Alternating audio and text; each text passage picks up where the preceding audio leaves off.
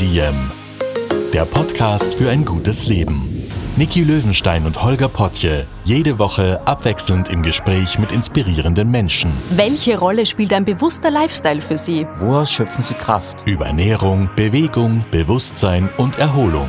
Wie finden Sie die richtige Balance im Leben? Woran sind Sie gescheitert? Und wie sind Sie wieder aufgestanden? Wie gelingt Ihnen das? Was für Sie persönlich ein gutes Leben ausmacht. Carpe Diem, der Podcast zum Carpe Diem Magazin. Heute mit dem Analogastronauten und TV-Moderator Gernot Grömer. Hallo und herzlich willkommen beim Podcast von Carpe Diem. Wir sitzen im Eingangsbereich im Hotel Apollo im 7. Wiener Gemeindebezirk. Meinen heutigen Gast würde ich gerne im Retro-Dating-Format-Stil vom Herzblatt beschreiben. Mein Gast ist jemand, der Astronauten in die Sauna schickt, Weltraumerfahrung auf der Erde sammelt, in Alpenhotels mit dem klingenden Namen Fallen Love absteigt, den Bestseller Der Marsianer von Andy Weir bestimmt 100 Mal gelesen hat, hm, doch Zweifel, glaube ich, 30 Minuten in der Schwerelosigkeit verbracht hat mhm. Mhm. und sich auch schon mit der Geschichte von Reizwäsche auskennt und weiß, warum Kakteen Dornen haben. Mir gegenüber sitzt heute Gernot Krömer, Forscher, Weltraumexperte, Astrophysiker, Wissenschaftskommunikator, TV-Moderator und Analogastronaut. Servus Gernot. Guten Morgen und danke für die Einladung. wir sitzen heute hier, was es einen Grund zum Feiern gibt. Wir haben im Hintergrund Geräusche das ist tatsächlich die Putzfrau, die hier nochmal alles aufräumt nach dem Frühstück. Gerne, wir sitzen heute hier, weil wir feiern können, und zwar dein TV-Format PM Wissen. Fährt sein fünfjähriges Bestehen.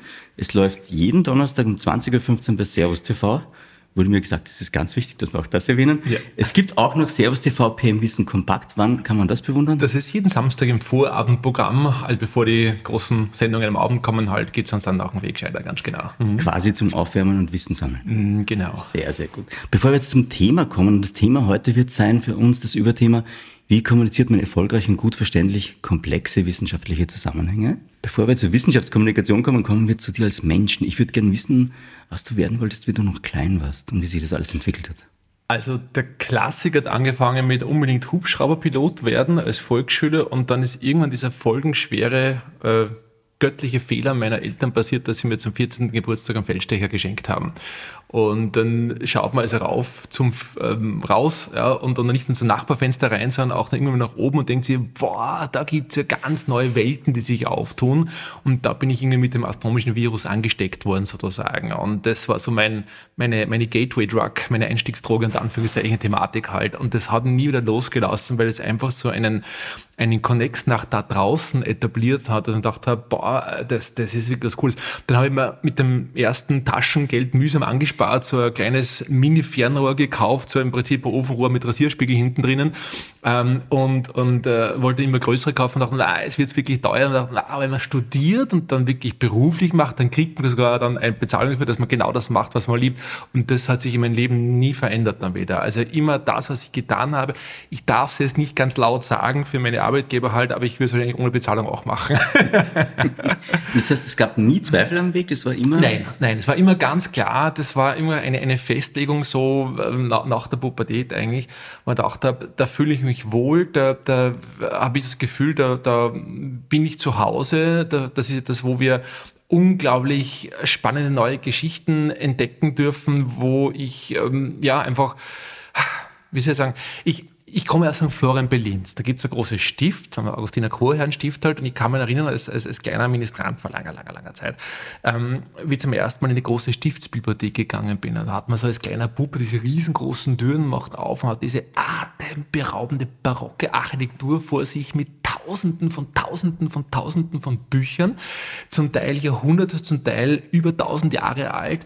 Und ich bin da drinnen gestanden, es war ganz ruhig das Gefühl gehabt, da, da flüstern mir die Bücher zu und sagen, lies mich, ich habe Geschichten zu erzählen von neuen Welten. Und das war für mich so ein Wow-Effekt. Nach das ist es, ja.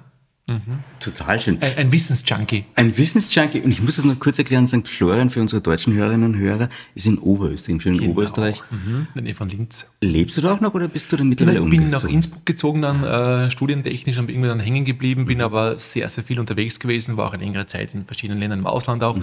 und bin dann immer wieder zurückgekommen, habe da ist auch mein Büro, Labor, Familie. Ähm, das ist eine falsche Reihenfolge. Familie, Labor und Büro. und äh,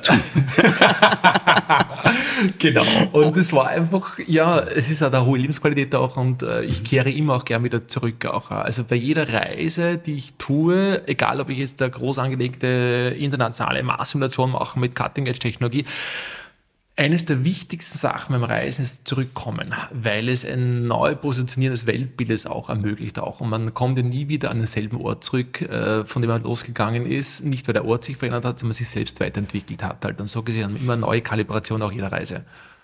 Und Innsbruck tatsächlich, weil du die Berge magst oder was? Ich mag die Berge, ich mag die äh, Leute, ich mag dieses ähm, nicht immer ganz im, im, im Brennpunkt des Sturmes stehen, wenn man jetzt irgendwie in große Raumfahrtzentren ist, da wird man so in diese Mühlen äh, hineingezogen und kommt das schwer wieder raus. Ich habe das viele meiner Kollegen auch erlebt halt, die dann fast schon verschwunden sind, wenn es also Sektmitglieder werden. Na, ist böse gesagt. Das.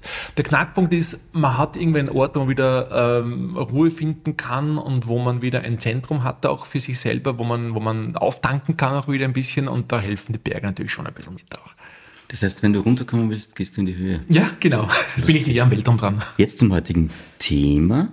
Ich möchte in unsere Podcast-Folge mit einem wunderbaren Zitat einsteigen, das ein bisschen vorgreift auf das, womit du sehr gerne auch viel Zeit verbringst, dem, dem Weltraum. Also das Zitat ist aus der Süddeutschen Zeitung, wir haben uns im Vorgespräch kurz darüber unterhalten.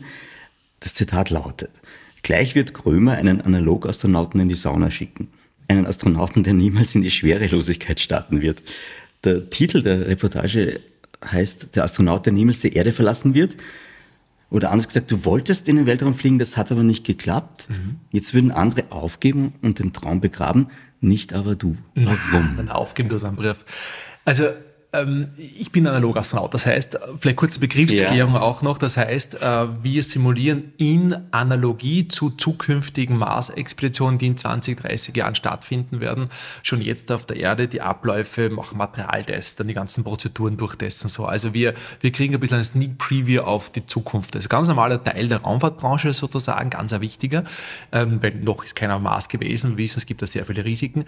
Und so gesehen fühle fühl ich mich in einer privilegierten Situation, Situation, dass wir viele Dinge ausprobieren können, was die Kollegen, die fliegen, jetzt nicht machen können. Die sind also da, um Prozeduren auszuüben, um, um ihre Experimente abzuwickeln. Halt sind das ja an, an engen Korsett auch drinnen. Wir haben da sehr viel mehr Freiheiten, sagen wir so, und, und ähm, Flexibilität da auch. Also ich, ich bin mir gar nicht sicher, ob ich unbedingt tauschen möchte.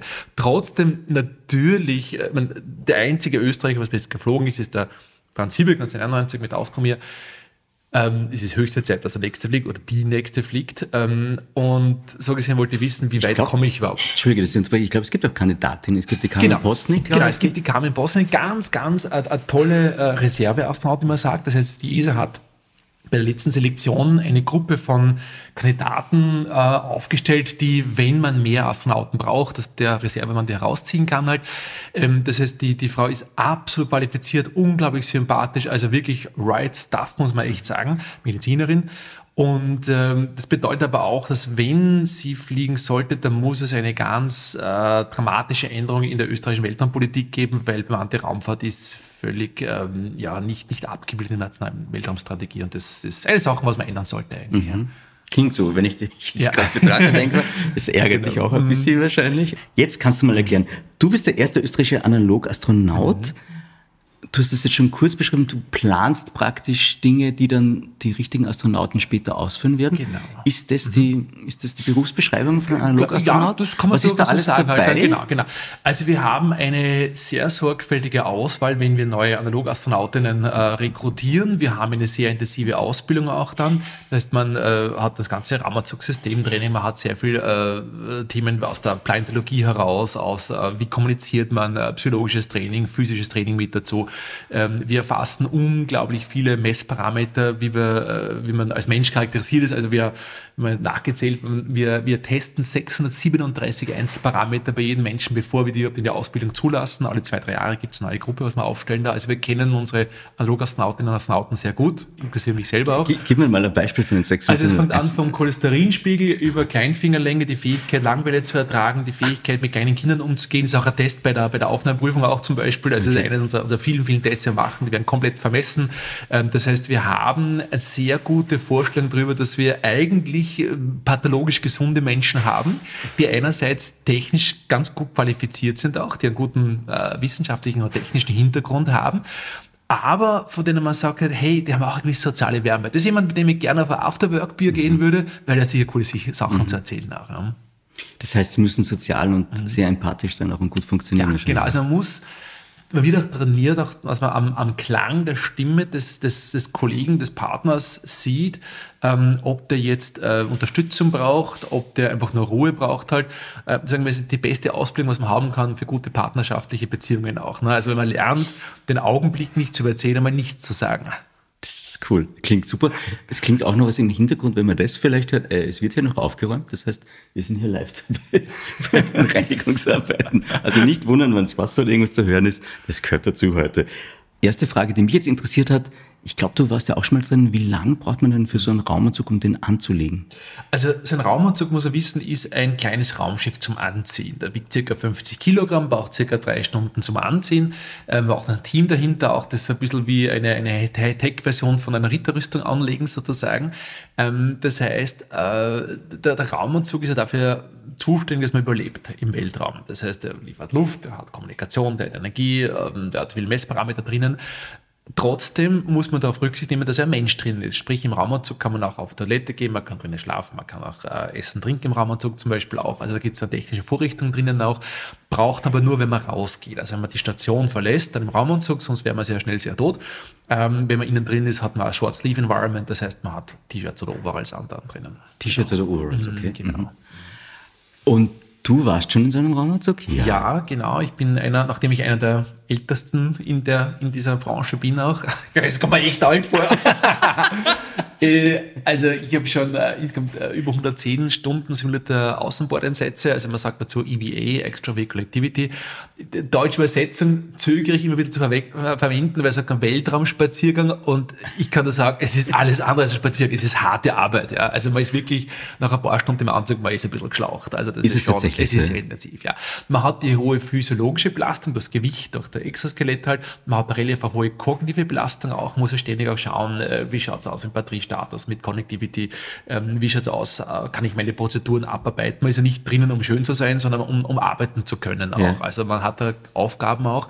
Das heißt, man hat schon eine sehr intensive Zeit. Also jeder Außenbordansatz ist jetzt nicht so, du Schatz, ich gehe mal kurz vor die Türe, sondern gibt es eine Planung dahinter. Das sind wochenlange Vorbereitungen zum Teil notwendig, mit einer Weiß, an welchem Ort bin ich, äh, mit welchen Aufgaben, was muss ich mit welchen Ressourcen wann wo machen. Das ist ein ganzes Team dahinter.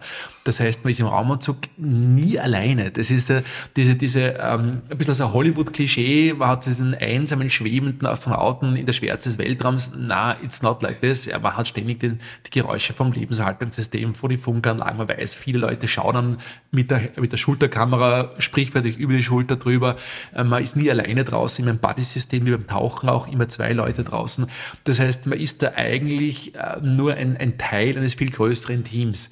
Das heißt, äh, wenn wir in, in den Medien sehen, oh, ein Astronaut, also als, als, als Star, Bruce Willis-Typ, der mit, in, in Slow Motion mit dem Helm unter den Arm in, in, mit, mit heroischer Musik zur Rakete geht, das ist Hollywood, ja. Ich würde es tatsächlich Also, schon. Man, muss, schleppt sich. Man muss auf Zunge zergehen lassen. Der, John Young hat das so nett formuliert, ein, ein legendärer Astronaut aus den Apollo-Zeiten noch, der bis ins Shuttle-Zeitalter geflogen ist. Der hat gesagt, jeder Mensch, der auf der Spitze einer Rakete sitzt, die aus circa einer Million Bauteilen besteht, äh, alle vom Billigsbieter gebaut halt, äh, mit ein paar tausend Tonnen Treibstoff explosiv unter sich, wer da nicht nervös wird, hat die Situation nicht ganz verstanden. Das klingt gut. Ich glaube, du hast die Situation sehr gut verstanden. Ich schaue mir jetzt nochmal deinen Lebenslauf an. Geboren 1975 in St. Florian, Astrophysiker, Wissenschaftskommunikator, Direktor des österreichischen Weltraumforums, habe ich mir auch aufgeschrieben. Analogastronaut, TV-Moderator, studierte an der Uni Innsbruck Astronomie, Doktorat in Astrobiologie, leitete 13 internationale Mars-Simulationen, unter anderem in der Nordsahara. Hast du dich gut eingelesen? Du farbst, ja, ein bisschen. Und du bist Gastlektor, TU München, Uni Zum Innsbruck, Beispiel, Uni genau. Klagenfurt. Mhm, genau. Woher kommt jetzt bitte deine Liebe zum, und ich glaube, in, in deinem speziellen Fall ist es tatsächlich der Mars. Also der Mars ist, ähm, vielleicht kurze Beschreibung, halb so groß wie die Erde, eine kalte Wüstenwelt, minus 70 Grad Durchschnittstemperatur, äh, hohe Strahlungsraten, äh, niedriger Luftdruck, nicht, also nicht atembare Lebensumgebung sozusagen.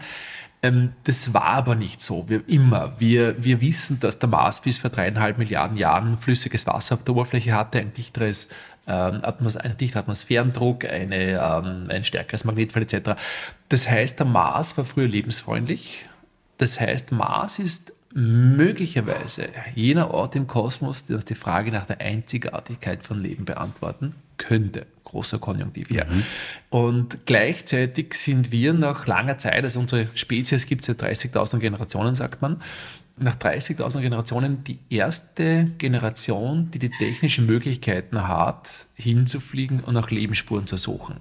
Und dass sie das überhaupt tun können, ist nur deshalb möglich, weil Jahrhunderte vor uns schon ein Galileo Galilei, ein Isaac Newton, ein Albert Einstein die Grundlagen dafür geschaffen haben. Wir können das nur deswegen machen, weil wir, um, um, um äh, einen, einen Physiker zu zitieren vor langer Zeit, wir können es nur deswegen machen, weil wir auf den Schultern von Giganten stehen halt. Und das heißt, der Mars ist jetzt in Reichweite. Zum ersten Mal können wir ihn berühren mit einer menschlichen Hand. Es gibt da auch einen Satz von dir, der Mensch, der den ersten Schritt auf den Mars setzen wird, ist schon geboren, sagst mhm. du?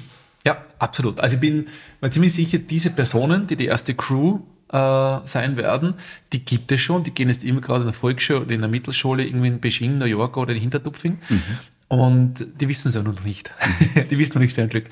Das heißt, das, was ich mache, ist nicht für mich, sondern für die nächste Generation. Wir bauen die Infrastruktur, die Prozeduren, die, wir entdecken die Materialien, was notwendig sind, die bestmöglichen Wissenschaftsabläufe dahinter, um diese Reise wissenschaftlich produktiv und sicher genug zu gestalten. Und um damit die wahrscheinlich größte Reise, die weiteste Reise, 380 Millionen Kilometer ist der Abstand zwischen Erde und Mars im Worst Case, in unserer Geschichte zu führen halt. Und das ist eine absolut privilegierte Situation. Also ich, ich, ich ganz ehrlich, Holger, ich wache manchmal auf und, und in der Früh und denke, was mache ich heute? Das ist der Grund, warum ich aufwache. Ich, mein Kopf geht schon in der Früh, also ich brauche nicht immer einen Wecker. Halt, holy shit, in welcher privilegierten Situation bin ich eigentlich, dass ich hier ein kleiner Teil davon sein darf halt. Beim, beim wahrscheinlich eines der größten Abenteuer unserer Geschichte überhaupt zu sein. Jetzt muss ich nochmal nachfragen, das ist 83? 380 Millionen Kilometer. Im 380, Case, genau, wenn wir uns wirklich genau. Mhm, genau, genau. Ja. Wie lange wie lang dauert denn mit unseren mhm. Materialien, die wir jetzt haben und unseren genau. Raketen die Reise? Also wir, wenn wir jetzt mit jetzigen Technologien arbeiten, circa 200 Tage pro Richtung, also 200 Tage hin, circa ein Erdenjahr auf der Oberfläche, 200 Tage Retour, also mit allem drum und dran, mit den ganzen Checkout-Phasen, Orbitwechsel und so weiter, circa 1000 Tage. Das klingt jetzt lange, eine Reise von 1000 mhm. Tagen, aber das haben wir schon so oft gemacht in unserer Geschichte halt. Ein, ein, ein Ernest Shackleton, der irgendwo am Südpol ein, ein Jahr eingefroren war am Südpol, ähm, ein, äh, die ganzen Weltumsegler in, in, der, in der Neuzeit, also ähm, ein paar Jahre weg zu sein, aber äh, verglichen mit denen von damals ist das, ist das überhaupt kein Thema. Und die haben kein Internet gehabt, die haben keine genaue Kartografierung der Zielgebiete gehabt, die haben keine E-Mail gehabt oder sowas. Das heißt, aus deren Sicht sind wir eigentlich die Generation der Wohnzimmersesselentdecker. Verstehe, verstehe. Und die großen Antworten, die wir vom Mars bekommen können, mhm. sind? Also, ich denke mal, es gibt ein ganzes Bündel an Fragestellungen äh, aus der geowissenschaftlichen Seite, natürlich Grundlagenforschung etc. Das ist das, was mich am meisten interessiert. Aber letzten Endes auch die, diese eine Million Dollar Frage, hat es auf dem Mars eine zweite Zündung des Lebens gegeben halt? Und wenn ja, gibt es vielleicht noch Überreste davon? Ich denke es nicht an irgendwelche komplexen Organismen. Ich denke schon, ein, ein Bakterienfragment zu finden wäre schon die Sensation, weil wenn wir in zwei so unterschiedlichen und gleichzeitig ähnlichen Weltenleben finden, dann könnte man extrapolieren bei den zigtausenden von Exoplaneten, die wir jetzt schon kennen, also Welten außerhalb unseres Sonnensystems, dass äh, das Leben vielleicht gar nicht so eine einzigartige Sache ist im Kosmos, sondern etwas, was immer wieder passiert ist und vielleicht wieder vergangen ist auch. Also wenn ich zum, zum Nachthimmel rausschaue, irgendwo auf der Nordkette in Innsbruck stehe am Abend und dann das Licht der Stadt durch die Wolkendecke abgedeckt ist und man sieht mit freien Augen gleich ein paar tausend Sterne halt, dann sehe ich einerseits die paar tausend Sterne, weiß aber, dass, dass ich eigentlich auf Zehntausende von Planetensystemen wahrscheinlich schauen werde. Da sind Welten draußen, die ihre unglaublich spannende Geschichte zu erzählen haben und von uns aus nur ein kleiner heller Punkt sind, äh, genau die Sonne um den Planeten rumkreisen dann. Also ich denke, wenn wir da wirklich alleine wären im Kosmos, dann wäre es, um Carl Sagan zu zitieren, eine ziemliche Platzverschwendung. Sehr schön, das klingt gut. Was, was bedeutet es für dich, gefühlt für uns als Gesellschaft, wenn es gelingen würde, okay, den Mond, den haben wir geschafft, aber den Mars, mhm. verändert sich da was vom Denken her? Oder also, Perspektive? Unsere, unsere Spezies hat ja vor 30.000 Generationen in Ostafrika angefangen. Und der Grund, warum wir in Europa auch sesshaft geworden sind, unter anderem, ist, weil wir mit technischen Möglichkeiten, sprich dem Bärenfell, ja, auch einen kalten Winter überleben können. Wir können mit entsprechenden technischen Möglichkeiten in der Antarktis überleben. Wir werden äh, in eine Welt hineinrutschen, wo es genauso auch bemannte Außenstationen auf dem Mond geben wird und auch auf dem Mars. Es ist ein Muster, das wir in unserer Menschheitsgeschichte immer wieder gesehen haben, dass wir äh, anscheinend dürfte es tief in uns drinnen sein oder in manchen von uns drinnen sein, zu verstehen, was hinter dem nächsten Hügel ist. Und das ist tatsächlich auch immer wieder, hat sich das als, als eine Art ähm, Überlebensrezept unserer Spezies auch äh, entwickelt auch. Und so gesehen, also ich bin kein Fan von Eskapismus, sagen wir müssen alle zum Mars, wir sind Gottes will das nicht. Aber uns auszubreiten, uns neue äh, Regionen zugänglich zu machen, dort neue Dinge zu entdecken, die wir auch zu Hause verwenden können. Das ist in der Raumfahrt allgemein ein, ein wichtiges Thema auch. Unsere Kinder und Enkelkinder werden eine Welt aufwachsen, wenn sie am Abend mit dem Feldstecher zum Mond hochschauen, dann sehen sie dort an der unbeleuchteten Seite des Mondes kleine Lichtpünktchen von permanenten Außenposten. Und das ist einerseits wissenschaftlich spannend natürlich, aber es ist auch ein bisschen ein, ein Statement äh, an das Universum, zu sagen, wir sind da draußen. Wir sind an der Grenze eine, eine jetzt ganz, ganz stark formuliert, eine multiplanetare Spezies zu werden. Unsere Zeit wird in Erinnerung bleiben, also jene Zeit, wo wir zu neuen Welten aufgebrochen sind. Und in 500 Jahren ein Geschichtsbuch wird wahrscheinlich über eine Covid-Krise nur eine kleine Randnotiz stehen, aber dass da die erste Marslandung sein wird, ich glaube, das wird auch für lange Zeit erhalten bleiben, wie ein Christopher Columbus uns heute noch in Erinnerung ist. Du klingst so überzeugt, dass es jetzt langsam mhm. glaube. Also du, bist, ja. du gehst davon aus, es passiert in ja, der Generation. Ja, es ist also die, die, die, wenn ich mit äh, in Interviews mit Redakteuren spreche, dann ist nicht die Frage, ob wir zum Mars fliegen, das war vor 20 Jahren so, sondern wann wir zum Mars fliegen. Das ging es vorher noch Science Fiction, gell? aber ich, ich darf dir vielleicht so eine, eine kleine, also ein Erlebnis teilen, ähm, das ich vor langer Zeit gehabt habe als, als junger Student. Ich bin in einer äh, in einer, ich habe einen Vortrag gemacht im, im äh, Altenheim meiner Großmutter ähm, über, über Mondexploration. Man muss sich vorstellen, das ist ein Saal mit, mit 100 Leuten drinnen, alle 80, 90 plus. Ja, genau. Und am Schluss meines Vortrages habe ich tolle Bilder gehabt halt von Artists Impressions, wie Städte auf dem Mond eines Tages aussehen werden. Und dachte, ah, kann man das dem Publikum zumuten, weil die werden äh, nach allen Messen das nicht mehr erleben. Halt auch, na, wurscht, schöne Bilder zeigen wir es trotzdem. Und nach dem Vortrag kommt so einer der älteren Herren zum Ingebook auf mich zu und sagt, Herr Römer, netter Vortrag, aber, man dachte, wie das verrückter geht, er gesagt, Herr Römer, Sie sind viel zu konservativ. Man dachte, was meint ihr da jetzt? Ne? Und dann hat man gesagt, das hat mir echt zu denken gegeben, wie er ein kleiner Bur gewesen ist, kurz nach dem Ersten Weltkrieg, schon lange Zeit her. Äh, wenn ihm jemand erzählt hätte, wie die Welt heutzutage ausschaut, dann hätten jeder ausgelacht. Und wir reden nicht vom Internet, wir reden nicht von der biotechnologischen Revolution. Wir reden von, wow, durchgehend asphaltierten Straßen. Wir reden davon, dass wir in fast jedes Gebäude rein können, Lichtschalter betätigen und es, es äh, elektrifiziert ist. Ja. Wir reden davon, dass ich ein Gerät aus meiner Hosentasche fischen kann, nehme ein Mobiltelefon halt und kann fast das ganze Wissen der Menschheit anzapfen damit halt. Ja. Das ist Science Fiction. Also nach den Standards unserer Großeltern leben wir bereits in einer Science-Fiction-Welt.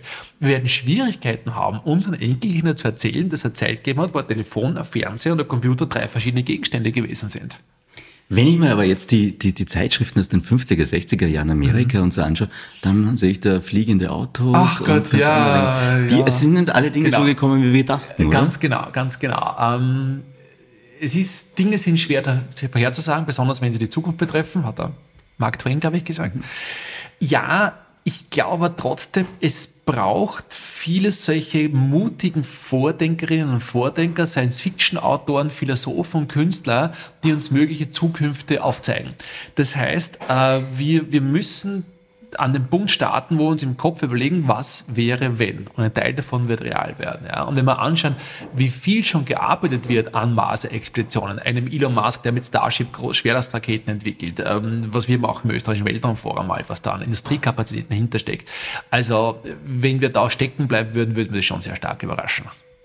Jetzt gibt es im Hintergrund auch wieder was Nettes. Ich glaube, es wird gerade Kuchen gebacken, da sind wir jetzt live dabei. ähm, Jetzt gibt es da den einen Ausdruck, der mir jetzt, weil du Elon Musk erwähnt hast, in Erinnerung geblieben ist, und zwar von William Shatner, Captain Kirk von Star mhm. Trek, Schauspieler, der dann irgendwie ziemlich deprimiert war, wie er zurückkam ja. von seinem Raum. Ja. Weißt, kannst du dich erinnern? Ja, ja weiß ich, weiß ich.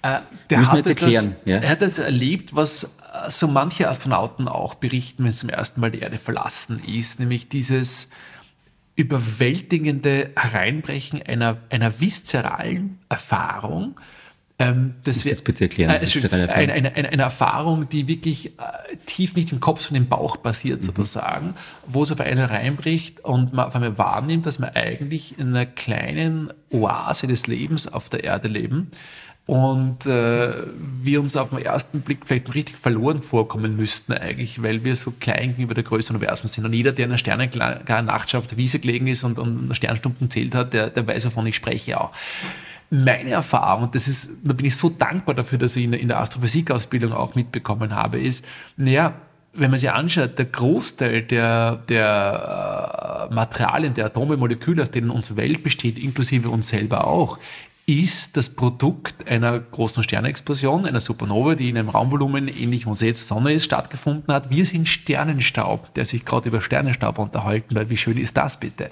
Und das bietet einen Konnex, dass wir nicht diese Wahrnehmung haben, wir hier auf der Erde, da draußen im Kosmos. Nein, wir sind ein Teil des Kosmos. Wir alle sind Astronauten des Raumschiffs Erde. Und wie jeder Astronaut muss man auf sein Raumschiff aufpassen. Das heißt, eine Erfahrung, mit der man ganz, ganz tiefgründig wieder zurückkommt, ist die, dass man die, die Welt ein bisschen anders wahrnimmt halt. Also ich weiß von meinen Expeditionen auch, wir sind meistens in Wüstenregionen unterwegs gewesen und ähm, ich, ich beschwere mich seitdem nicht mehr über, über schlechtes Wetter. In welcher verdammt privilegierten Situation sind wir, dass wir in einer Welt sind, wo gratis Trinkwasser vom Himmel ab und zu fällt, sprich Regen. Ja? Also man, man kriegt ein bisschen Perspektivenschiff und das ist für manche unglaublich emotional. Ich weiß von einigen Kollegen, die haben einfach zum Weinen angefangen, nachdem sie gestartet sind. Mhm. Wie geht es dann einem damit, wenn wir, wenn wir schauen, wie es jetzt gerade auf unserem Planeten mit den Krisen zugeht und so weiter, mhm. wenn wir unser Raumschiff eigentlich kaputt machen? Ja. Ob es uns Menschen gibt oder nicht, ist der Erde ziemlich wurscht. Ja. Ähm, wir, wir sehen vom Weltraum aus gar mit wenigen Ausnahmen keine Grenzen. Mhm.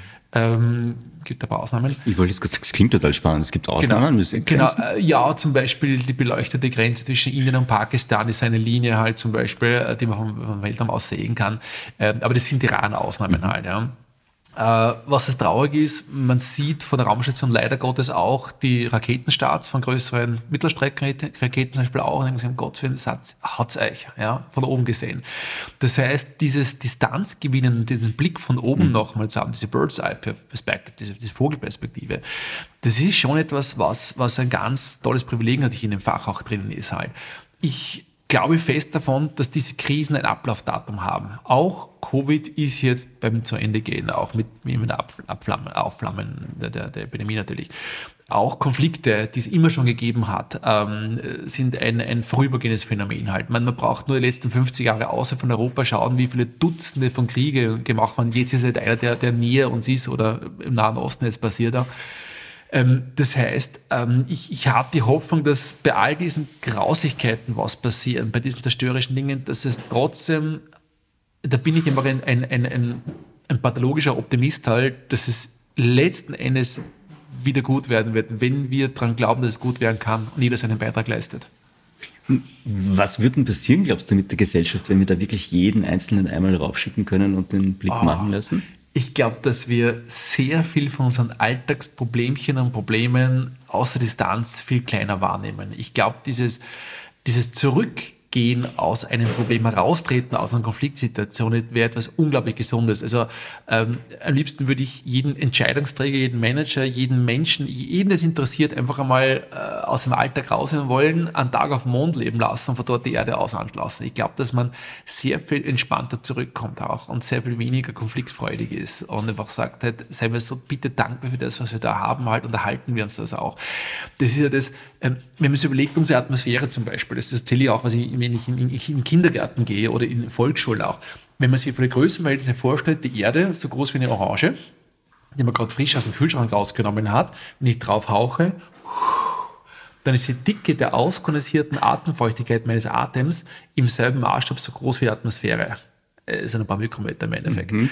Ähm, das heißt, man, man merkt, sobald man höher fliegt auch, wir hatten auch die Möglichkeit mit Parabelflügen recht hoch aufzufliegen, unsere Ausbildung auch, ähm, dann nimmt man auf einmal wahr, wir sind einer, äh, eigentlich Astronauten eines Raumschiffes Erde, Säugetiere, die am Boden eines dünnen Ozeans als Luft leben, auf einem Stein der Erde, der um die Sonne einmal im Jahr rundum fliegt das ist ein bisschen ein anderer Zugang dann natürlich. Mhm. Ja. ja, voll. Träumst du manchmal vom Mars? Bist du in einem Träumen? Ähm, träumen, ja, ab und zu schon, aber auch, auch im, im, im Arbeitsalltag. Also ich, ich ähm, kenne mich ein bisschen aus mit dem Mars. Also ich würde gerne sicher mal als, als Touristenführer dort anheuern vielleicht. Ja. Klingt ja einen tollen ähm, Job. Und, ja. und, hätte unglaublich viele Ideen, wo man, was man jetzt machen könnte, was für Aktivitäten man auch machen könnte. Also äh, Bungee Jumping im Wallis Marienrest. Das Ding ist acht Kilometer tief, man hat nur ein Drittel Anziehungskraft, sprich dann mehrere Minuten Freifallzeit. Ähm, oder zum Beispiel ähm, am Südpol auf der CO2-Eisschicht äh, äh, Eislaufen gehen zum Beispiel. Ne? Also man hat weniger Anziehungskraft, ein bisschen Hügel finden, kann man auch vielleicht ein Looping schlagen, sogar mit einem Eislaufen, kann man echt coole Sachen machen. Äh, Bergsteigen auf Mars. Äh, Olympus Mons ist der höchste Berg, also genau, das Schildvulkan des Sonnensystems, 26 Kilometer hoch. Dort ist man schon so hoch oben, dass man einen Großteil der Marsatmosphäre unter sich hat. Sprich, wenn man dort oben ist, dort also seine Flitterwochen verbringen möchte zum Beispiel, dann kann man dort auch Sternschnuppen beobachten mit einem kleinen Unterschied. Die Sternschnuppen verglühen nicht über einem, sondern unter, unter einem. einem. Mhm. Sternschnuppen von oben. Das wäre so ein Lebensstil, wenn Sternschnuppe von oben sehen. Du hast ja auch ein Buch geschrieben, oder? Ja, ja, ja. Das, das, war, mich das war eher ein Unfall, ja. Das war ganz witzig. Ich, ich bin ja auch an der Uni tätig halt und mache dort auch viele Vorlesungen und in meiner Planetologie-Vorlesung ähm, äh, versuche ich die Dinge möglichst plastisch den, den jungen Studierenden äh, mitzugeben halt. Und da gibt es ja dann ein paar schräge Dinge, die ich ab und zu mit den Studierenden auch mache. Ähm, und dann hat irgendwann mal der Student gesagt, ah, er sollte ein Buch schreiben. Dann der nächste Student, er sollte ein Buch schreiben. Und gesagt, okay, also haben so gefragt, jetzt, jetzt machen wir es halt. Ne? ähm, und in dem Buch machst du ein bisschen eine Gedankenreise, äh, eine fiktive Reise durch das Sonnensystem im Jahr, also in, in 400 Jahren ungefähr äh, und beschreibe, was kann man denn als Tourist im Sonnensystem alles machen halt. Und je tiefer in das Themen eingetaucht bin mit dem planetologischen Wissen des der Jetztzeit, mit ein bisschen Gefühl für, was kann für Sportarten machen, was würde man am Pluto essen, äh, was wäre es für, für tolle ähm, Schauspiele wie ein Feuerwerk in den Saturnringen, während im Hintergrund eine Bruckner-Symphonie läuft halt, sagt er, wie cool wäre das bitte? Das ist im Buch auch dann beschrieben mit ein bisschen Humor auch. Und, äh, aber wissenschaftlich korrekt, ja. Das klingt aber total spannend, weil ich, ich erkenne da ein Muster, glaube ich. Ich habe jetzt gerade überlegt, ich glaube, Douglas Adams, der per Anhalter mhm. durch die Galaxis geschrieben hat, lag doch tatsächlich in Tirol auf einer Almwiese. Ja, in Innsbruck am Campingplatz. Ja, ich, tatsächlich. Ich, ich habe das unglaubliche Privileg gehabt, ihn noch kennenzulernen vor seinem. Ich habe ihn dreifaches gesehen, wie er eine Lesung gehabt hat, bin da kurz mal zum Reden gekommen auch. Und er hat gesagt, er ist so, so halb im, im Alkdusel da im, im, ähm, am Campingplatz gelesen und hat er gesagt, ja, viel Sterne irgendwie sollte man Hitchhiker's Guide to the Galaxy äh, schreiben halt. Und so ist das Buch entstanden. So ist es genau. entstanden. Steht sogar, glaube ich, in der, am Anfang des Buches irgendwo drin, bevor das Buch losgeht. Ja, ja genau. Ja. Weil ich kenne genau die Szene und denke mir, da, da, scheint doch Tirol und Innsbruck ein ganz gutes Pflaster zu sein. Science-Fiction-Autor. Autoren. Das ist genau, sehr schön. Ja. Genau. Ich muss sagen, ich war einmal am, am Highgate Cemetery in London, wo es ein Grab ist. Ah. Und es war sehr beeindruckend, weil ja. da ganz viele Leute Kugelschreiber reingesteckt haben. Da gibt es ein Glas Aha. Und das ist voll mit Kugelschreibern. Ja, also ja. Es gibt ja jedes Jahr den World Towel Day, äh, wo man mit dem Handtuch äh, herumgeht dort. Ja. Muss man erklären jetzt. ja, also im Buch ist beschrieben, wer das nicht kennt, das ist ein Science-Fiction-Buch, ein, ein, ein, total schräges eigentlich halt. Und da gibt es eine Spezies, die mit einem Handtuch durchs Weltraum reist, weil sie sagen, es gibt drei Gründe dafür. Das eine ist, man kann Speisereste im Handtuch nehmen als Notration. Man kann, wenn man anklopft, der Unterkunft sucht, dann dem Gastgeber zeigen, dass man ein geordneter Mensch ist. Und das dritte, es gibt eine gefährliche Spezies, wenn man es Handtuch sich über den Kopf wirft, dann glauben die, man kann ja, dann sehen die anderen einen auch nicht. Das ist ein Schutz gedacht halt. Das gilt den Towel Day. Sehr schön. Das ganze oh. Buch geht in diesem, also sehr empfehlenswert, weil wirklich mal ein, ein schräges Sci-Fi-Buch lesen möchte, per Anhalt der Galaxis. Gerne. Wir kommen jetzt zum Hauptthema unserer heutigen Podcast-Session eigentlich. Und das Hauptthema ist auch ganz eng mit dem TV-Format PM Wissen auf Servus TV verbunden. Ich weiß jetzt gar nicht, wie ich es einleiten soll. Wir leben in einer immer komplexer werdenden Welt gefühlt, die nicht schwarz und weiß ist, aber der Populismus macht das ganz so gut und redet uns das ein, es gibt schwarz und weiß. Ähm, wir leben in einer Zeit, in der wir gern mehr klare Ansagen hätten, die scheinen aber nicht möglich zu sein. Ja. Ja? Und, und fest steht, die Technik wird immer schneller, schreitet schneller voran, und zwar schneller, als wir uns weiterentwickeln können als Menschen. Mhm. Und wir befinden uns gerade gefühlt in einem Zeitalter der Transformation. Es verändert sich ganz, ganz viel. Mhm. Alles um uns herum verändert sich rasend schnell. Gefühlt können wir oft nur mehr reagieren. Wir sind nicht mehr proaktiv, sondern reaktiv. Und Veränderungen machen uns Angst. Das ist auch, glaube ich, evolutionär so. Unsere Aufmerksamkeitsspanne schwindet schneller als ein Gletscher im Moment gefühlt. Also ich sehe da ganz, ganz viele Komponenten, die es schwierig machen. Umso wichtiger ist es jetzt, wenn es ja. Menschen gibt, die als Kommunikatoren zwischen Wissenschaft und Gesellschaft auftreten. Das wird so eine lange Einleitung für dich. Ja. Menschen, die komplexe Zusammenhänge auf einen leicht nachvollziehbaren Level runterbrechen, Übersetzer zwischen den Welten, würde ich jetzt mal sagen. Man nennt sie Wissenschaftskommunikatoren. Du bist ja. jetzt einer davon. Jetzt würde ich gerne von dir wissen, wie hat sich die Wissenschaftskommunikation gefühlt für dich ja. verändert oh im Gott, letzten ja, Jahrzehnt? Also ja, ich stimme dir zu, wir leben in einer Zeit, die, wo wir als Gesellschaft noch nie so sehr wie jetzt auf das Funktionieren von Technologie angewiesen sind. Halt. Unsere ganzen Infrastruktur in, in den Kommunikationsverhalten, nehmen uns allen Leuten das Handy weg und die Leute werden alle wahnsinnig. Gleichzeitig sehen wir auch, nicht alle komplexen Probleme haben einfache Antworten halt. Und weil wir kurzlebige Aufmerksamkeitsspannen haben, sind einfache Antworten auch die schnelleren, deswegen die beliebteren auch. Und das sehen wir auch in politischen Mustern auch im Endeffekt. Umso mehr, glaube ich, braucht es Dolmetscher, die komplexe Inhalte hauptabendprogrammtauglich übersetzen können. Dass es äh, verständlich ist. Es muss auch atemberaubend spannend sein natürlich auch, aber auch gleichzeitig wissenschaftlich korrekt. In einer durchschnittlichen Sendung von mir präsentieren wir so im Schnitt, eine Kollegin hat ja mitgezählt aus der Redaktion, so circa 200 Fakten, nämlich Zahlen, irgendwelche Tierspezies, Lustig. Namen oder was auch immer. Okay. Ja. Und äh, ich weiß, wenn da irgendwas nicht stimmt, ja, wenn der Faktencheck nicht funktioniert hat bei irgendwas halt, kriegen wir sofort die E-Mails, ja, aber die dritte Nachkommastelle bei der Zahl ist ein Fünfer und kein Vierer, ja, oder die, die Schmetterlingsspezies wird anders ausgesprochen, wie auch immer halt. Also gibt es viele Leute, die da sehr genau draufschauen halt. Und das ist für uns ein Ansporn, dass wir sehr viel Ressourcen darauf verwenden, um fachlich korrekt zu sein, aber auch didaktisch viel dran ansetzen, dass wir das mundgerecht aufbereiten. Es soll ja auch Spaß machen. Mhm. Es ist ja kein Schulfernsehen, was wir machen, soll es eine Lust auf Morgen geben. Es soll Lust auf Wissen machen. Es soll die Leute anregen, ähm, zu verstehen, dass die Welt sehr viel komplexer ist, als wir in unser Alltag wahrnehmen. Und das ist nämlich genau die Erfahrung, die ich selber auch gemacht habe. Wir haben jetzt äh, fast 200 Sendungen mit allen Best-of und Shows gemacht und so. Und in jeder Sendung haben wir im Schnitt so zwischen acht und zehn Beiträge ungefähr. Also wir haben hunderte von Themen durchgemacht. Von der experimentellen Archäologie über, über, über, über Medizin, über Raumfahrttechnik, über Robotik, quer durch den Gemüsegarten. Und jede Sendung hat ein paar Augenblicke, wo ich sage, boah, das habe ich nicht gewusst. Und als Wissensjunk ist natürlich, ja, das ist Stoff. Ja. Und Moment, ich muss dich jetzt unterbrechen. Jetzt die Learnings, die du jetzt hast. Gib mir mal zwei, drei Beispiele für Learnings genau. dieses Jahr, die du hattest, oder also, sagst. Ich weiß gar nicht, wann ich anfangen soll. Das fängt an, ein bisschen aus der Astronomie wegzugehen, ja. halt. Sie äh, Primatenarten, die ihren jungen Schwimmunterricht geben, zum Beispiel halt, ja. Äh, wie ein Schwimmkurs bei uns, bei uns Menschen halt. Ähm, oder wir hatten einen, ob und zu einen Magier äh, bei uns auch, äh, der sich über Wahrnehmungspsychologie sehr gut auskennt auch und der mit Menschen äh, Experimente macht, wo er während einem Interview einem gegenüberstehenden Menschen in einem Einkaufszentrum die Krawatte abgebunden hat, ohne dass er gemerkt hat. Also ist so Häufig ist das, ich, ich okay. liebe den Mann, der kann das, ist Tirol übrigens auch. Ah, und ähm, wenn man das all zusammenzählt, was, was ich bei mir bemerkt habe, ist, dass man wird echt bescheiden. Äh, also wie wenig wir eigentlich über die Welt normalerweise wissen halt. Und das ist etwas, was für mich äh, beeindruckend und, und beschämend war gleichzeitig, dass ich, der, dass ich eigentlich als jemand finde, der viel lesen wird und der sich mit vielen Themen auseinandersetzen würde, dass es nicht, also was wir wissen, ist ein Tropfen, was wir nicht wissen, ist ein Ozean. Mhm. Mhm. Klingt es nach Ehrfurcht und ein bisschen Demut auch gegenüber ja, den Dingen. Absolut, absolut. Also ich, es gibt nichts Gefährlicheres wie Halbwissen, ich habe nicht einmal Viertelwissen. Ja.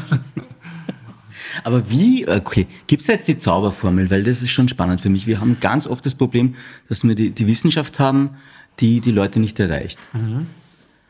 Und das ist für mich aber gesellschaftlich wirklich ein Riesenproblem gefühlt, ja. weil die Dinge immer komplexer werden und du sie aber nicht mehr verstehst und mit, mit 1 und 0 also, kommst nicht mehr weiter. Wie gehst du das dann an von der Formel her? Ich glaube, einer der wichtigsten Knackpunkte ist, dass wir, bevor wir zum Kommunizieren anfangen, einmal zuhören. Gute Gespräche fangen mit Zuhören an.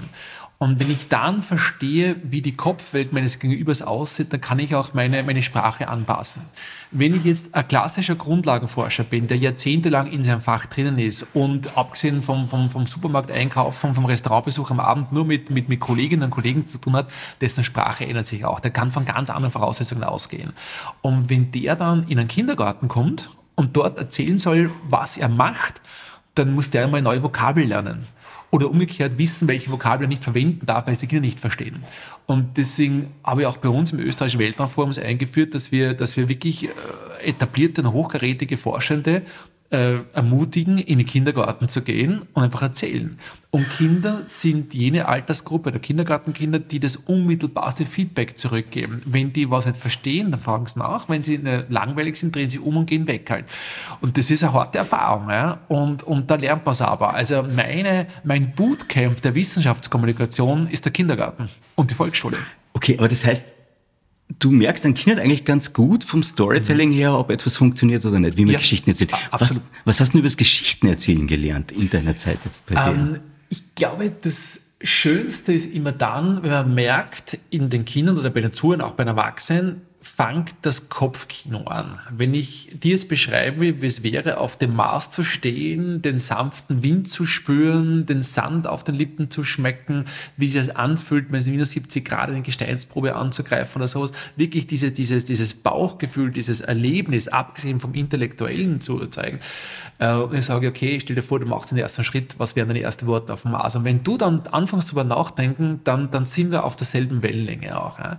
Das heißt, ich versuche die Menschen dort abzuholen und zu verstehen, wo, wo, wo sie sind. Wenn einer jetzt, äh, sag jetzt ein, ein, ein äh, Sportafficionado ist, dann sage ich, okay, wie wär's denn mit Basket, Basketball spielt auf dem Mond? In welcher Höhe müssten die Körbe äh, sein zum Beispiel? Ja? Ähm, oder wenn du ein, ein jemand bist, der gern äh, gutes Essen äh, genießt, ähm, wie könnte man zum Beispiel, ich weiß nicht, ein, ein, ein Steak auf dem, auf dem Jupiter zubereiten halt, ja, und die Strahlung auch verwenden zum Beispiel. Ne? Also da gibt es schon schräge Sachen, wo dieses What-If in den Köpfen der Leute ja. zum Arbeiten anfangen okay. und dann hat man sie. Muss man jetzt auch erklären, What-If ist so das klassische Storytelling-Muster, was wäre wenn, ja. Und daraus ergeben sich ganz oft ganz mhm. gute Ideen, muss man sagen. Genau, genau.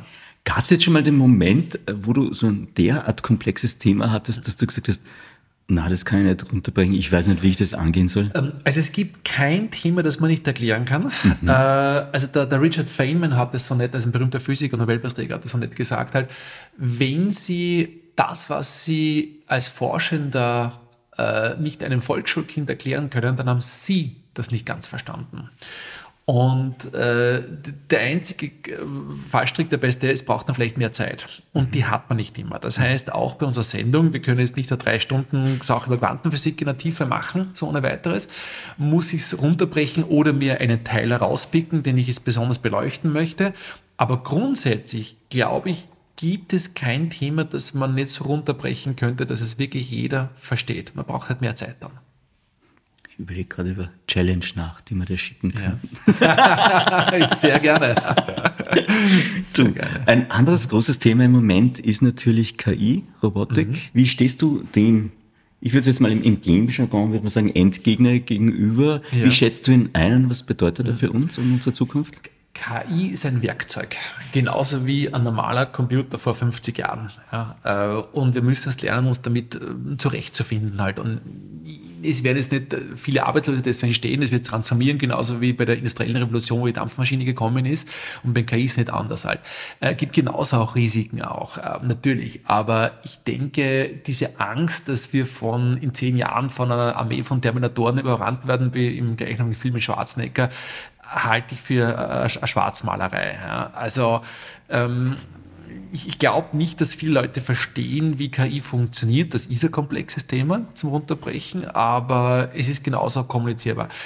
Ähm, ich finde, dass im Gegenteil die Möglichkeiten, die uns KI bietet, äh, in, der, also in, der, in der Bilderfassung, in der Krebsdiagnostik zum Beispiel, äh, also dass es so viele Anwendungen gibt, wo, ich kenne es konkret im Radiologie, Radiologiebereich mhm. zum Beispiel auch, dass wir hier einfach eine, eine Sicherheit reinbringen können, die sehr viel menschliche Schwächen mh, mm, ein bisschen ausgleichen kann auch. Und das ist für den Patienten natürlich vielleicht sogar lebensrettend.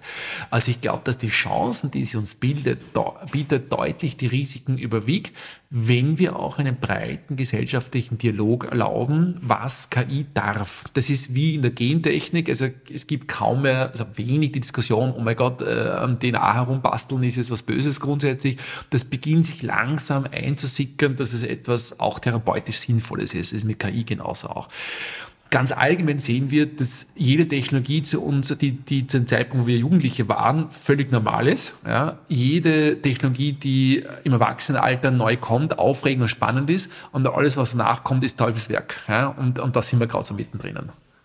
Ja, das, man adaptiert das halt auch schwieriger, wenn man älter mhm. wird, gell, neue Technologien. Ja. Genau, man hat eine, eine, gesunde Aversion, zu was braucht man das natürlich und es gibt auch Dinge, die jetzt äh, vielleicht äh, einen enden wollten Sinn haben, mit den Tamagotchi und Fidget Spinner, aber äh, solche Technologien, die sich dann sehr schnell in die Maschine einbegeben, die vielleicht gar nicht so spürbar sind und einfach die Usability von Softwareprogrammen verbessern oder einfach das Leben einfacher machen, wie, wie unsichtbare Helfer, das wird sehr schnell akzeptiert werden. Ich meine, wem ist schon bewusst, dass in den meisten Waschmaschinen, die wir verwenden, Fuzzy Logic verbaut ist, um die Resonanzeffekte beim Schleudern zu reduzieren. Du musst es erklären, Fuzzy ah, Entschuldigung, Logic. Ja, sorry. Äh, also da sind, da sind äh, Software-Teile drinnen, die die verhindern, dass die, dass die Waschmaschine zum Scheppern äh, anfängt und uns um die Ohren fliegt, weil es im richtigen Augenblick die, die, die Rotationsfrequenz von der Spüle ein bisschen reduzieren dann. Und das ist nicht mehr Fuzzy Logic, ist das, das der alte Begriff dahinter. Mhm. Ähm, und da regt sich keiner auf. Keiner Mensch hat jetzt wirklich Angst vor der Waschmaschine außer Katzen. Und so gesehen ist es eine Technologie, die einfach eingesickert ist. Ja. Aber das heißt, wenn ich dich richtig verstehe, einerseits, du brauchst einen moralischen Kompass, um, um mit mhm. den Dingen umzugehen. Andererseits ähm, gibt es ja halt schon ein Dilemma, auch philosophisch. Ich, ich hatte die Lisieren, die Philosophin mal bei uns auch im Podcast schon, die gesagt hat, ähm, ja, wie machst du das mit den selbstfahrenden Autos? Weil da gibt es mhm. ja immer dann die Entscheidung, welches Leben genau. ist Mehrwert und ja, so weiter. Genau. Gibt es da Zugänge okay. für die, wo du sagst? Da gibt es das bekannte Beispiel, äh, den einen oder anderen überfahren mhm. äh, mit verschiedenen Variationen dahinter. So, ich stelle dir die Frage, in zwei Sekunden entscheidest du fast links oder rechts. Mhm. Äh, äh Zeit vorbei. Genau. So, genau. wo war der moralische Kompass jetzt in den letzten zwei Sekunden? Der war im ja. Bauch, glaube ich. Beim der war im Verstehen der Frage. Ja. Der kennt des Problems überhaupt. Ja. ja.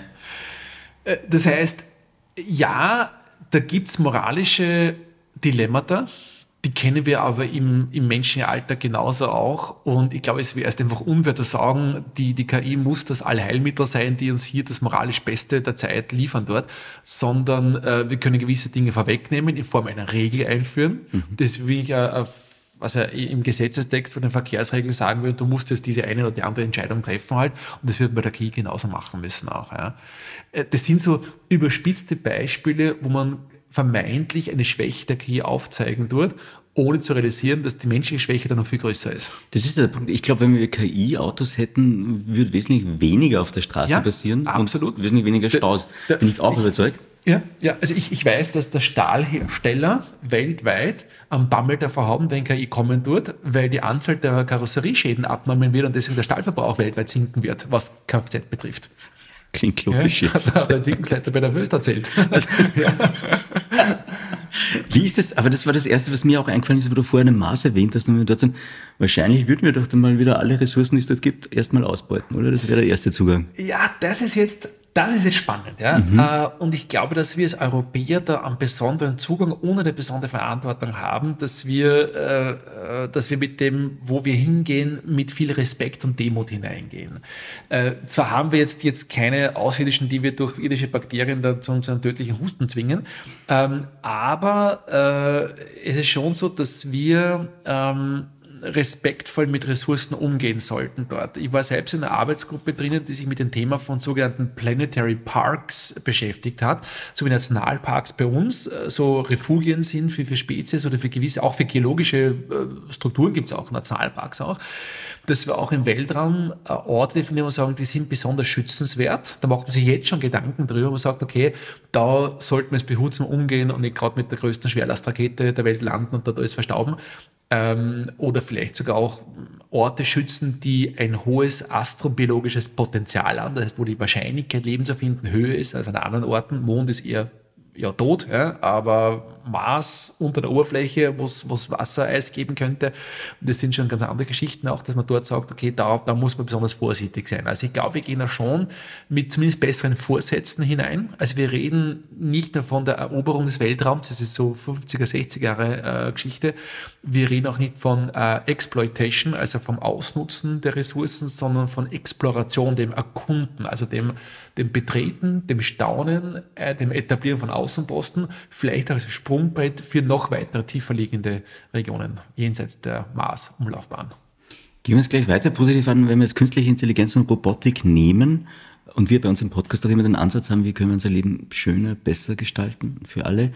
Wie können Robotik und, und künstliche Intelligenz bei uns beim Leben helfen? Oder ist wertvoller machen, schöner machen? Genau. Also ich glaube, wichtiger Punkt Nummer eins ist, es muss unsichtbar werden. Das heißt, wenn ich jetzt äh, ein, ein, Doktorat in Robotik brauche, um meinen Laptop zu verwenden, wird es nur sehr für wenige Leute interessant sein.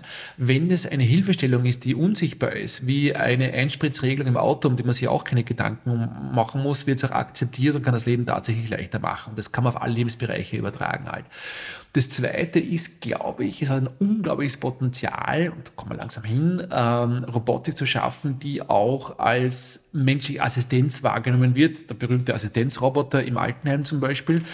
Da haben wir in Europa noch ein bisschen eine Kulturfrage, was dagegen steht. In asiatischen äh, Räumen zum Beispiel ist es so, dass das Assistenzroboter, wie, wie die also helfen, Menschen aus dem Bett zu heben, zum Waschen und so weiter, viel höhere Akzeptanz erfahren, weil in dem kulturellen Umfeld, auch religiös mitbedingt halt, äh, die Beliebtheit von Dingen viel mehr akzeptiert wird als, als bei uns in Europa halt. Ja, da, von Animismus jetzt? Oder äh, ja, ja, schon. Also im Buddhismus kommt es ja auch mhm. vor, zum Beispiel auch. Ähm, in vielen japanischen Religionsrichtungen auch zum Beispiel auch und da ist es nicht so, dass man dann eine Angst vor was Unbelebten hat, sondern es äh, eher akzeptieren kann. Ja? Und ich finde, das ist auch ein, ein spannender Ansatz, der mhm. für uns kulturell auch ein gewisses Potenzial bieten würde. Mhm. Also gepaart mit, mit, äh, mit dem kulturellen Unterschied, dass man, sagen wir mal, auf gut Wienerisch sagt, was brauchen wir das alles? Ja? Ähm, Im Gegensatz dazu, also, wozu brauchen wir das Ganze? Danke. Ähm, und, und äh, auf der anderen Seite wieder sagen können, hey, da gibt es ein Potenzial, weil es Spaß macht, weil es, weil es äh, einen animiert, weil es einen, einen praktischen Nutzen bringen tut, wo ich sage, da ist noch viel Potenzial da, einen Alltag schöner zu gestalten und dann ist die Akzeptanz auch da. Das klingt gut, das könnte funktionieren. Du, wir sind fast am Ende der Sendung. Ich habe jetzt noch zwei Zitate, bevor wir zu den klassischen Fragen im Podcast kommen. Äh, einerseits, du hast gesagt, Bildung ist das Erdöl des 21. Jahrhunderts. Mhm. Finde ich schön. Absolut, ja. Magst ja, du noch das, in die das, Tiefe das, gehen? Das, das heißt Hoffnung. Das ist, äh, das stand aus einem Gespräch heraus, was ich mit dem omanischen Ölminister gehabt habe, wie wir eine, eine Marssimulation in der Dofar-Wüste gehabt haben, der dann gesagt hat am, am, am Ende eines Empfanges halt, oh, Dr. Grömer, if you find oil on Mars, you tell me first. also wenn Sie Öl auf dem Mars finden, mhm. dann sind es mir zuerst davon. Ähm, und der hat auch gesagt, eigentlich, äh, er ist Ölminister halt und weiß, er sitzt auf einer schwindenden Ressource im Endeffekt halt und in Zukunft ist er Bildungsministerium. Und das, das, das Bildung ist Erdöl des 21. Jahrhunderts, das, das, das ist von ihm gekommen, dieses Zitat. Und das sehe ich auch, das gibt in Europa auch Hoffnung. Wir haben jetzt wenig Erdöl natürlich in Europa, aber wir haben Bildung halt. Und ähm, das aber ist auch immer weniger gefühlt, oder? Ah, ich glaube, dass das? trotz allen Unkenrufen zu trotz die Zahl der Menschen, die eine tiefgehende naturwissenschaftliche Ausbildung haben, nicht im Abbau ist. Äh, es gibt äh, mehr artikulierte pseudowissenschaftliche Stimmen, die, die es ja immer schon gegeben hat, die jetzt mit, mit Social Media natürlich eine größere Trompetenöffnung bekommen haben und dann lauter gehört werden halt. Aber ich denke immer, am Ende des Tages, äh, wenn es wirklich um harte Fakten geht, hat jede pseudowissenschaftliche Aussage, jeder Humbug ein Ablaufdatum kann nicht nur manchmal länger dauern als bei anderen. Mhm. Das heißt, äh, jetzt, jetzt ganz pathetisch ausgedrückt, die Wahrheit wird siegen und Anführungszeichen, aber die, der, der Knackpunkt ist, dass wir äh, durch den Prozess, wie Wissenschaft funktioniert und wie adaptiv und, und agil Wissenschaftsabläufe funktionieren, anders als in der Religion oder anders jetzt in der Pseudowissenschaft halt, ähm, dass wir da einen viel längeren Atem haben. Und wenn wir es schaffen, einen genügend hohen Prozentteil von Menschen in unserer Umgebung äh, für das Thema zu begeistern, dann haben wir einen soliden Kern an, an, an verantwortungsvollen Ratio, also, also äh, äh Ratio, äh, Vernunft. Vernunft, vernunftbegabten Menschen mit einem technischen Hintergrund, die der Gesellschaft mit, mit begleiten können und die hartesten Ausreißer abfangen können halt, ja.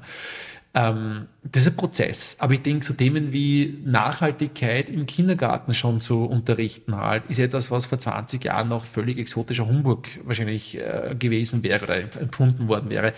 Ähm, da sind wir schon am richtigen Weg. Also ich, ich bin da, glaube ich, ein bisschen optimistischer, was, was unsere Zukunft anbelangt. Da muss ich auch sein, ja? sonst würde man gar nicht zum Mars fliegen müssen. Ja. Verstehe. Wir haben schon härtere Krisen hinter uns gehabt. Ich meine, Pestepidemie im Mittelalter hat unsere Bevölkerung halbiert. Ja, das Jetzt sind wir holen wir weit von groß entfernt. aus, okay. Ja. Genau. Ich habe noch äh, ein Zitat von dir, das ich recht schön war- fand. Die einzige Grenze ist der Kopf und nicht die Technik. Dazu stehst du? Ja? Ja, Das geht sich ja. aus? D- Don't tell me the sky is the limit when there are footprints on the moon. Von wem? Ich habe vergessen. Ich hab dich am Schluss- Zitat, das ich Englisch gesagt habe. Hausaufgabe für die Zuhörerinnen und Zuhörer. absolut, das werden wir in den Shownotes nachreichen. Ähm, gerne die drei klassischen Fragen bei uns im Podcast habe ich für dich jetzt. Die erste ist die nach einem guten Leben, was das braucht, was das für dich ausmacht. Am Morgen aufzustehen und sich zu fragen, welche tollen Sachen kann ich heute alle machen? Und was werde ich heute entdecken? Ist es tatsächlich bei dir so? Du wachst auf, Ja. die Augen gehen Ja. auf, du Ja. strahlst ja während dem Gespräch ist- auch ganz viel, aber war, also mein erster Gedanke am Tag ist es, mal kurz über den Tag durchgehen, gedanklich halt, und was ist das Coolste, was ich heute machen werde? okay, du freust So dich gleich auf was. An. Ja. Aha. Schön, klingt gut. Fast pathologisch, gell? genau. Die zweite Frage ist, hast du ein tägliches Ritual? Gibt es so etwas? Äh, jeder Mensch hat ein Morgenritual, quer über alle Kulturen hinweg halt. Äh, also je nachdem, also das typische Aufstehen, Kaffee trinken und eine Zigarette rauchen, wenn man Raucher wäre oder sowas, ja. Ähm, ich habe so kleine Rituale ähm, beim nach Hause kommen, beim äh, in, in die Arbeit gehen, den Arbeit strukturiert. Ich habe so die, den, den Spleen, dass ich am Ende meines Arbeitstages mir den nächsten Tag mal vorbereite. Also ich gehe in kein Meeting unvorbereitet, ich gehe in keinen Arbeitstag unvorbereitet, ich gehe in keine Problemlösung unvorbereitet rein. Halt. Also das ist ein bisschen eine Raumfahrtsache. Also die, die ähm, Test before Flight, ja, Prepare before Flight. Und das ist ein Lebensmotto, was sich bis zum Frühstück herrichten durchzieht eigentlich. Ja. Also die Kaffeemaschine für den Morning Kaffee wird am Abend davor vorbereitet, nur den Kopfknopf drücken muss. Sehr schön. Gibt es ein Sprichwort, Zitat, das dich schon länger begleitet, das immer wieder aufpoppt? Ja, da gibt es ein paar. Ähm, Star Wars, Je äh, Yoda, der alte weise Jedi. Ähm, do it or do not, or don't do it. There is no try. Entweder oder. Mach's gescheit oder gar nicht. Ja? Das passt ganz gut zu dem, was du erzählt hast jetzt auch gerade. Ähm, das zweite ist äh, von Ibn Battuta. Das ist ein, der Marco Polo der arabischen Welt gewesen im 14. Jahrhundert, der gesagt hat, äh, Reisen macht einen zuerst sprachlos und transformiert einen dann in einen Geschichtenerzähler. Und das ist etwas, eine so eine tiefgehende Wahrheit für mich auch, äh, eben das dieses, dieses Bild, was wir ganz am Anfang besprochen haben, dass man nie an denselben Ort zurückkommt, von dem man die Reise begonnen hat. Das zieht sich als Muster bei mir durch. Ja. Ähm, ja, und to boldly go. Where no one has gone before. Da sind wir bei Star Trek. Es ist ein wunderschöner Abschluss eigentlich. Ich habe aber noch kurze Fragen, die das Leben stellt und ich, die bringe ich jetzt auch noch schnell an. Kaffee oder Tee? Kaffee. Eastwood oder Westwood? Also Clint oder Vivian? Ah, Clint. Eastwood. Ah, ich, ich habe eine, eine, eine Bleistiftzeichnung von, von der Katharina, einer ungarischen Künstlerin bei mir hängen halt. Äh, ja, Clint Eastwood ist ein cooler Typ. Der hat doch auch einen Weltraumfilm gemacht. Der hat mehrere gemacht, glaube ich sogar. Äh, Ich, ich kann mich jetzt an den einen erinnern mit, ja. mit älteren Herren, die dann noch einmal ins All fliegen. genau, äh, Space Cowboys. ah ja, genau, Mhm, Space genau, Cowboys. Genau. Cool, sehr gut. Spock oder Kirk? Spock. Das kam schnell. Ja. Also Ratio. Ratio. Also Star Trek hat ja die Eigenschaft, dass sie die verschiedenen äh, Charaktertypen, die in einem Menschen mal so innewohnen, auf verschiedene Schauspieler aufteilen halt. Und ich bin jetzt nicht der, der mit, mit, mit Faustkämpfen gegen Außerirdische antreten tut, wie der, wie der Kirk, ähm, sondern eher, eher das Bock, der versucht ein bisschen den einen Schritt zurück zu machen und der Nüchternheit reinzubringen halt. Manchmal kommt, okay, ganz ehrlich, manchmal kommt eine Prise Kirk auch Kirk. dazu. Sehr schön. Was haben Shakespeare-Charaktere und der Uranus gemeinsam? Ah, witzige Frage. Also die Monde des Uranus sind nach äh, Shakespeare-Figuren aus seinen Stücken benannt. Welcher Planet wärst du? Jetzt aber nachdenken, bevor du das sagst. Ja, welcher Planet wäre ich? Ich glaube der Mars kühl, aber mit coolem Narrativ. Sehr schön. Deine fünf liebsten Mars-Filme? Ähm, The Martian, The Martian, The Martian, The Martian. Habe ich Martian schon gesagt? Ist ja tatsächlich so gut? Ist er realistisch? also, das ja, heißt, ja, ja, ja, man muss jetzt genau. die Geschichte erklären. Also, Ja. äh, es gibt viele Mars-Filme. Es gibt also ganz klassische Hollywood-Schinken mit, mit Action getrieben, wie Red Planet zum Beispiel, auch mit Val Kilmer. Äh, The Martian ist ein bisschen was Besonderes, weil es eine Buchverfilmung von Andy Weir, der ein begnadeter Autor ist. Und also ich habe selten ein Buch, ein Science-Fiction-Buch in der Hand gehabt, wo ich so viel gelacht habe. Also ich weiß nicht, äh, ich muss da Mitte der Nacht dann beim, beim Einschlafen losgeplatzt haben. Ähm, Und dieses Buch basiert auf einer Diskussion, einem Online-Forum über mehrere Jahre hinweg, wo sich Botaniker und Raumfahrttechniker zusammengetan haben und die, Geschichte durchgerechnet haben. Das heißt, das, das Buch ist sehr, sehr sachlich vom, vom Kern her. Die Verfilmung ist sehr nahe am Buch dran, bis auf diese oh, vermaledeiten künstlerischen Freiheiten von James Cameron. Ganz am Schluss sind ein paar Sachen, die Bauchweh gemacht haben und wo auch der Wier gesagt hat, hey, muss das sein? Und der James Cameron gesagt, ja, es muss sein. Ähm, wenn man das ausblendet, ist es wirklich, also man muss schon nach Details suchen, Fehler äh, zu sehen. Der Sturm am Anfang, der, der, das passt nicht, das hat der Wier selber gesagt, er hat gebraucht dramaturgisch äh, um, um die Geschichte loszutriggern halt. Aber also ich habe selber mit einem kritischen Auge drauf geschaut, ja, es gibt ein paar Glitches, äh, ein paar der äh, Prozesstemperatur, mit denen die Treibstoffsynthese gemacht wird, die, die stimmen nicht, aber da muss man schon tief drinnen sein. Ja. Also wenn man wirklich ein plausibles Science-Fiction-Buch lesen möchte, ist das sicher eine gute Wahl. Also Ja. Buchtipp an der Stelle, der Marsianer, Andy Weir. Okay. Genau. Das Buch besser als der Film. Ja, Tatsächlich. auch, ja. Ich habe es auch einmal gelesen und habe Ja. gedacht, mir ist im Film was abgegangen. Es war nämlich irgendeine wahnsinnig spannende Sequenz im Buch, die dann im Film Ja. nicht mehr gespielt war? Nein, ich schreibe das, wenn ich Ja? draufkomme. Show. Notes. Ähm, drei Dinge, die wir über die Apollo-Missionen noch nicht wussten. Du bist Äh. ja Apollo-Mission-Freak, könnte man sagen. Du, Das gehört dazu, dass man weiß, was da passiert ist halt dann. Genau, Training nicht wissen. Also, Die jetzt nicht so breit. Die nicht so bekannt sind. Ja. Zum Beispiel, dass ein Kugelschreiber die Mission gerettet hat, weil ein Kippschalter abgebrochen ist und den er mit einem auseinandergeschraubten Kugelschreiber dann den Schalter nachgebaut haben zum, zum Kippen, damit sie wieder losfliegen können. ist auch. das Ja. cool. Okay. Ähm, die ersten Worte der Menschen auf dem Mond, die meisten Leute glauben, small step for a man, giant leap for mankind, na, contact lights. waren die ersten Worte, genau. Äh, das dritte, was dem wenigstens bewusst ist, nachdem die Apollo-Astronauten wieder zurückgekommen sind und die Stars abgefeiert wurden, also wenn es früher, also das waren die ersten Boygroups der Geschichte ohne Musik sozusagen, ähm, dass sie danach äh, in ziemliche Löcher reingefallen sind, persönlich auch. Ja? Dass da auch äh, Astronauten so die Helden waren, dann Alkoholiker geworden sind, äh, eine ist ein Priester geworden, alles haben sie nicht geschieden auch gewesen halt und die Jahrzehnte gebraucht, um wieder in normales Leben zurückzukommen auch. Ja. Und das ist jetzt ganz anders ist natürlich in der Raumfahrt, dass wir strukturiertes Rückkehren ermöglichen auch. Also diese, diese Änderung, die war schon frappant, weil die meisten Apollo-Erzählungen aufhören mit der Rückkehr zur Erde. Das Leben geht weiter. Der Peak war da zu hoch möglicherweise, als dass dann nachher Das gut damit umgehen ganz kannst. genau, genau. Also Franz Fiebeck ist da, äh, also der hat kein Problem gehabt, das ist ein ganz ein toller Mann auch und wir kennen uns auch gut persönlich. Äh, Und der da gesagt hat, naja, wie er zur Raumstation Mir raufgeflogen ist, in diesen Tagen ist auch seine Tochter geboren. Ja, ähm, Genau, ja. Genau. Und äh, er hat gesagt halt, nach allen menschlichen Standards ist das, das Höhe, der Höhepunkt deines Lebens. Also immer du tust, wird weniger sein. Ja? Mit dem musst du mal zurechtkommen auch. Ja, voll verstehe. Franz Fieberg war auch bei uns im Podcast zu Ah, Gast. Genau, ja. Österreichischer, der einzige österreichische Astronaut genau. gesetzt. Ja. Noch. Noch. In welchen Momenten vergisst du alles um dich herum? Wenn ich unter einem Sternenhimmel stehe, wenn ich das Gefühl habe, ich stehe in der Schulklasse und die Hälfte der Kinder ist in meinem Kopf drinnen und versteht genau, was ich meine, wenn ich erzähle, wie es ist, auf dem Mars zu stehen. Da bin ich voll im Element drinnen. Und das dritte ist, wenn ich im Labor stehe oder in der Simulation stehe, in der Mars-Simulation halt, und etwas Neues entdecke. Das ist eine Droge, das ist unglaublich stark.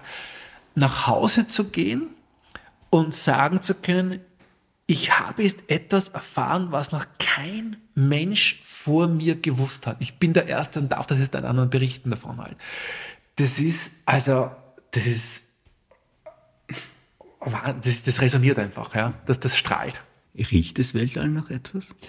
Äh, Das Weltall in Ermangelung von, von Atmosphäre draußen nicht. Äh, Die Oberflächen am Planeten sehr wohl. Also der Mond riecht nach Schießpulver. Ähm, ja, das ist aufgrund der Mineralien, was dort sind noch. Ähm, auf dem Mars würde man eher so einen, einen salzigen Strandgeruch äh, wahrscheinlich wahrnehmen, weil es so viel Salze dort gibt halt. Am Jupiter riecht es nach Putzmittel, äh, weil sehr viel Ammoniak dort ist halt. Auf der Venus stinkt es nach Schwefel. Also zu denken, dass die Himmelskörper da draußen auch Gerüche haben, das ist nicht jedem gleich bewusst auch. Ja? Absolut, ja. Aber es, es gibt, um das ein bisschen abzurunden, noch, es gibt im Richtung Zentrum unserer Milchstraße gibt es eine interstellare Gaswolke wo es relativ viel äh, C2A5OH, also Ethanol gibt, Alkohol und auch äh, Himbeerester. Das ist aufgrund von einer ganz speziellen Chemie dort. Dort riecht es auch Himbeerschnaps. Was wärst du als Zahl? Äh, null, weil es eine der genialsten mathematischen Erfindungen halt, der kommt aus Indien vorbei, vor über 2000 Jahren. Äh, was ist so genial, genial an der Null? Normalerweise, äh, du bist ein Null, ist eigentlich nicht genau, positiv belegt. Äh, weil wir eigentlich unseren Zahlenbegriff lernen mit Äpfelzählen, 1, 2, 3 Äpfel nach dem Motto halt, aber die Abwesen eines Apfels schon ein ganz anderes Konzept ist. Verstehe. Schöner Zug. Gerne. Vielen Dank für deine Zeit. Ich hätte jetzt noch, ja, ich muss es noch, drei, drei Dinge auf deiner Bucketlist. Was musst du noch? Okay. Was musst ähm, du noch? Was willst du noch und musst du noch? Eine Wanderung durch den tiefsten Dschungel in den entlegensten Orten Südamerikas. Weil, was macht das mit dir? Weil ich in einem Raum da stehe, der da vielleicht seit Jahrtausenden unberührt ist äh, und der von Leben strotzt. Das zweite, das Gegenteil davon, äh, am Südpol stehen und sagen, wow, cool, jetzt dreht sich die Kugel unter mir weil ich genau auf der Achse drauf stehe. Und das dritte, das ist auch ein bisschen mein Lebensziel, auf dem Mond stehen und die Erde anschauen. Man sollte die Lebensziele so setzen, dass man sie gerade nicht erreichen kann. Es gibt nichts Schlimmeres, ein Lebensziel zu erreichen und sagen, was jetzt? Sondern es muss immer knapp außerhalb der Fingerspitzenreichweite sein. Das ist doch ein schöner Schluss für diesen Podcast. Vielen lieben Dank für deine Zeit und fürs Dasein. Dankeschön. On to Mars. Am Schluss noch ein persönlicher Tipp von meiner Seite. Für alle Filmfans und für Menschen, die den Akkordeonsound lieben, das internationale Akkordeon Festival ist 2024 wieder in Wien zu Gast und zwar vom 24. Februar bis 17. März. Knapp einen Monat lang kann man da in zahlreichen Wiener Spielstätten der Kunst des Akkordeonspiels lauschen. Und es gibt eine Stummfilmmatinee im Filmcasino in Wien, jeden Sonntag um 13 Uhr, mit Live-Akkordeonbegleitung zu Stummfilmklassikern mit Buster Keaton, Charlie Chaplin und anderen stillen Leinwandgrößen.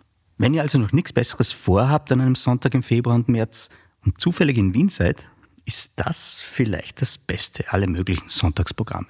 Ich werde es jedenfalls ausprobieren. Gernot, wir sind oft niemand hört uns mehr zu. Das heißt, ich hole jetzt speziell was für mich daraus. Ich habe dir eine imaginäre Zeitkapsel mitgebracht. Die liegt ja jetzt für dich auf den Tisch Mach sie auf. Andere Richtung. Jetzt ist sie offen. Du kannst da was reinlegen und wir machen die dann wieder zu und in 30 Jahren öffnen wir sie. Was würdest du da reinlegen? Ich glaube, ich würde am ehesten ein Stück eines unseres Raumanzugssimulators nehmen, Handschuh oder sowas halt, reinlegen. Dann, wenn ich in 30 Jahren aufmache, während ich vielleicht zeitlich gerade in naher Echtzeit die erste Live-Übertragung der bemannten Marslandung sehe, dass ich da erinnert werde, wie die Anfänge gewesen sind, mit welchen bescheidenen Mitteln wir begonnen haben, um diese große Reise zu ermöglichen. Ich hätte gerne noch einen Podcast-Tipp von dir. Hast du was? Ein Podcast gibt uh, Science Versus von Gimlet uh, mit der Wendy Zuckerman. Uh, das ist so ein monatlicher Podcast, der sich mit Wissenschaftsthemen im Alltag beschäftigt und sehr viel Debunking macht auch. Also von Sporttrainingsmethoden, wie oft zum, zum Zahnarzt gehen, halt Alltagsphysik und Alltagschemie und Alltagsbiologie zu nehmen. Und das aber auch unglaublich gut substanziert. In den Shownotes gibt es zum Teil 100, 200 Literaturreferenzen von peer-reviewten Artikeln und so weiter. Also die, die die dann da brutal viel Aufwand machen halt. Und, das, das, und die, die hat einfach eine tolle Art und Weise, wie sie macht. Science Böses.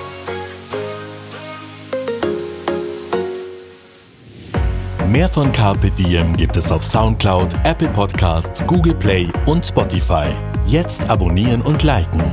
Wir freuen uns über eure Kommentare und sind direkt über podcast.carpediem.live erreichbar. Das Carpe Diem Magazin erscheint alle zwei Monate. Besucht auch unsere Social Media Portale auf Facebook, Instagram und YouTube und unsere Website carpediem.live. Carpe der Podcast für ein gutes Leben. Nächste Woche plaudert Niki Löwenstein mit der Psychologin Elke Prochatzka zum Thema Selbstwertgefühl.